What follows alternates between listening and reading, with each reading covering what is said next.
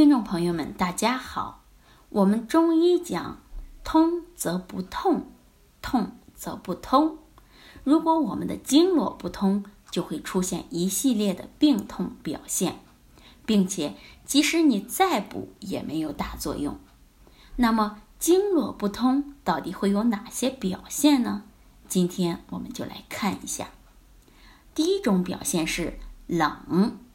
冷是非常常见的一种症状，最常见的应该就是手脚冰凉，这很有可能是经络不通的信号。因为人体的体温是靠气血输送决定，只有我们气血充足，体温才会正常。第二个表现是热，如果我们身体某些部位出现低热、干燥或者出汗异常，那么。很有可能是经络不通导致，因为热气不能输送，积聚在一起所导致。第三个表现是酸，有些时候人们在剧烈运动之后，身体会出现发酸无力，这是因为在剧烈运动的时候，我们需要很多气血供应，超过正常供应限度，导致气血供应不足所致。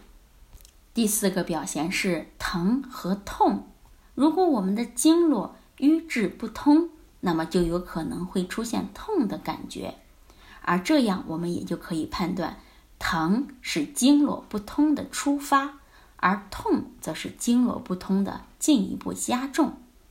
第五是麻和木。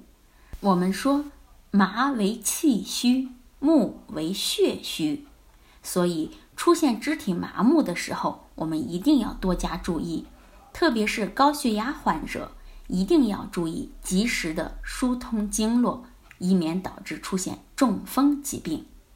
第六是肿和胀，以上就是经络不通的六种表现。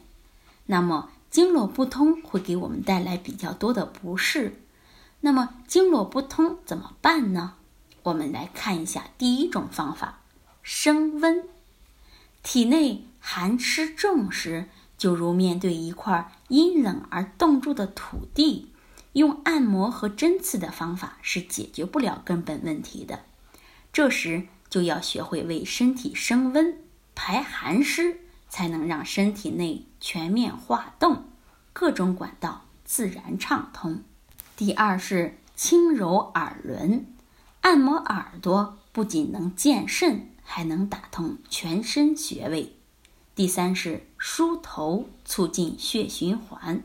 用手指或木梳从前往后，从两侧往头顶进行梳头，每次五十到一百次，以晨起梳头为最佳。第四是针灸按摩，针灸按摩。可以打通任督二脉和十二正经，而最简便的方法就是经常刺激、按摩、针灸三个重要穴位，那就是合谷穴、内关穴和足三里穴。好，这就是今天的内容，希望能对大家起到帮助。欢迎大家关注、评论和点赞，谢谢大家。